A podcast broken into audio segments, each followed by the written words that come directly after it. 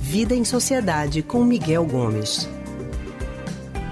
E nós já estamos ao telefone com Miguel Gomes, que é historiador, psicólogo e psicanalista do Centro de Pesquisa em Psicanálise e Linguagem, CPPL. Hoje Miguel vai falar sobre algo que está mexendo cada vez mais com a emoção das pessoas, né? É a despedida a quem tanto amamos em meio a essa pandemia do novo coronavírus. Miguel, muito boa tarde para você. Boa tarde, Anne. Boa tarde, Leandro. Boa tarde, ouvinte. Oi, Miguel. Boa tarde para você também. Seja bem-vindo mais uma vez ao Rádio Livre. Uma das faces mais cruéis da pandemia do novo coronavírus são essas cenas dos corpos sendo sepultados sem velórios, em enterros coletivos e colocados em valas comuns.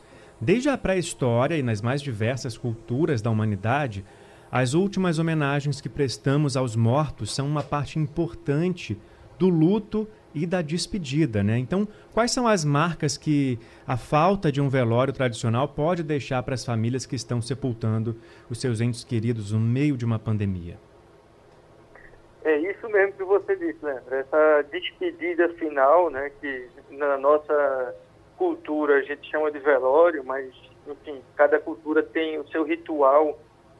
Ele é muito importante para que a gente feche o processo do luto, ou melhor, que a gente inicie o luto, né? que a gente comece a viver esse momento em que aquele, aquela pessoa querida a gente perde e a gente precisa desligar dela para religar com outras coisas.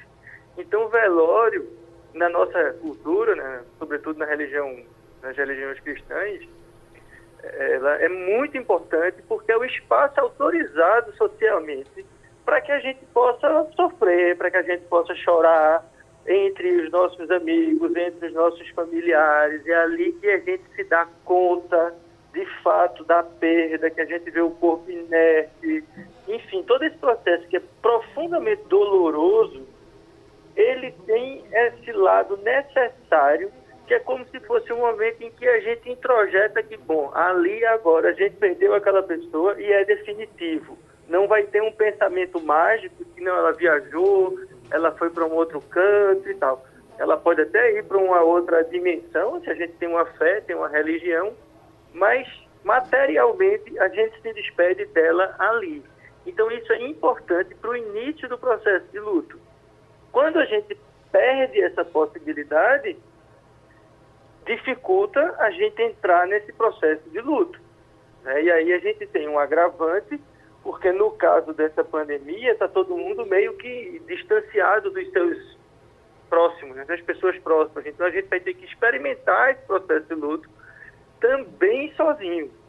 Né? E, e sem esse espaço privilegiado de compartilha de dor e sofrimento autorizado. A gente sabe que a gente tem uma cultura que muitas vezes a gente nega o sofrimento e o velório é um dos espaços onde esse sofrimento é permitido. Então, se a gente não tem esse espaço, a gente perde essa oportunidade, porque é uma oportunidade de a gente elaborar os nossos afetos, as nossas emoções. E, e a, a própria situação de pandemia acaba transformando toda a perda dela numa perda de alguma forma traumática. E, e a gente sabe que as perdas traumáticas, elas costumam ser mais sofridas para a gente viver o luto. É muito mais traumático para o luto, para a gente é, experimentar a morte de alguém abruptamente do que alguém que vem passando por um processo, seja pela idade, seja por uma doença mais longa. É, é esse tipo de processo lento facilita a gente elaborar o luto. E aí a pandemia é. impede Agora, falando sobre exatamente esse ponto, Miguel, que realmente quando você tem alguém que você está acompanhando e você acaba vendo o sofrimento da pessoa, você meio que se prepara. Vamos dizer assim, porque ninguém está preparado para a morte, para a despedida, mas meio que você, uhum. ali no teu inconsciente, você acaba se preparando. E você sofre, claro, mas você se despede, você tem todo esse ritual que a gente está acostumado. Agora não. Agora tem gente que está morrendo de um dia para o outro, de uma semana para outra. E você não espera. Quando o seu parente adoece, você espera que ele fique bem. E como as pessoas não estão acompanhando, porque não pode estar junto, tudo fica ainda mais difícil. Aí depois vem a notícia, ou pode vir a notícia, a pior que a gente não quer. Então eu queria que você falasse como é que as pessoas podem trabalhar essas questões. Gente que acabou de perder seus parentes, que não pôde se despedir, que viu de longe um enterro, que não pôde fazer o velório, que não estava nos últimos momentos. Muita gente que deve estar pensando, mas eu nem consegui, por exemplo, falar pela última vez, eu não consegui conversar, eu não consegui dizer o que eu queria. E isso é muito difícil. Então, eu queria que você falasse como essas pessoas que estão vivendo esse momento agora podiam trabalhar essas questões emocionais. Muito bem colocado, Anne, porque é exatamente isso. Quando a gente tem um processo de adoecimento longo, a gente, mesmo sem querer, a gente vai se preparando para o mais difícil e, de alguma forma, a gente tem tempo de fazer uma despedida, de refazer afetos, né, de ter uma certa um processo de desligamento com aquela pessoa e da pessoa com a gente. A gente se sente confortável de alguma forma, se isso é possível, quando a pessoa se vai, porque é como se a gente dissesse, bom, fulano morreu, fulana morreu, mas eu tive a chance de né, é, refazer alguma coisa, de me despedir, de ela me contar algo, enfim. Nesse caso da pandemia, isso não acontece, porque as pessoas entram em isolamento para buscar um tratamento médico no hospital, em internamento, para se curar, e algumas vezes, infelizmente, não se curam. Então, elas passam por um processo dentro do hospital, antes de falecer, em que estão isoladas, não estão em contato com os familiares. Então, isso é muito doloroso para a pessoa que está doente e é muito doloroso para os familiares, porque perdem essa oportunidade.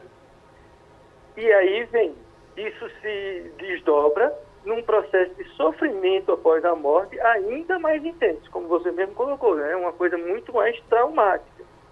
E o que, é que a gente pode fazer para mitigar essa situação, para minimizar essa tristeza, né? Primeiro, a gente tem que entender que o que está acontecendo com a pessoa que faleceu, que chegou a falecer por conta da Covid, não é culpa nossa. É uma contingência mundial que não tem um culpado. É um vírus que apareceu e que, enfim, a gente não tem controle sobre ele, a gente não tem tratamento para ele ainda, a gente não tem vacina para ele ainda. Tudo que a gente pode fazer é torcer e se cuidar para poder sobreviver a uma possível infecção. E, na medida do possível, a gente reduzir a contaminação com as medidas mitigadoras, né, de lavar a mão, distanciamento social, quarentena, quem está no lockdown em breve aqui em Recife, enfim.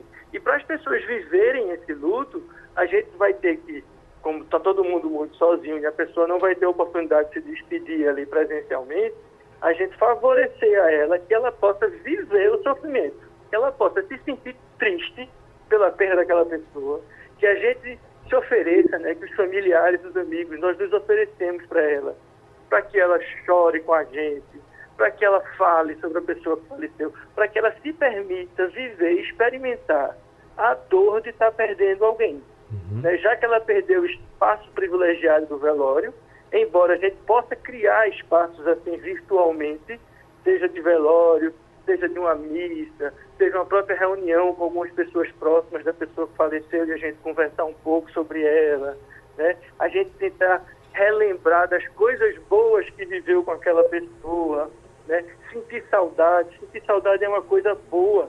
Eu gosto de dizer assim, né? A gente só sente saudade do que é bom, Verdade. Então, se a gente sente saudade de alguém, é um sinal de que de alguma forma aquela pessoa marcou a gente de uma forma positiva. E esse sentimento positivo em relação àquela pessoa é bom. Por é. mais doloroso que seja o afastamento físico, essa recordação permanece com a gente. É como se a pessoa ela continua viva enquanto a gente ainda lembra dela. É.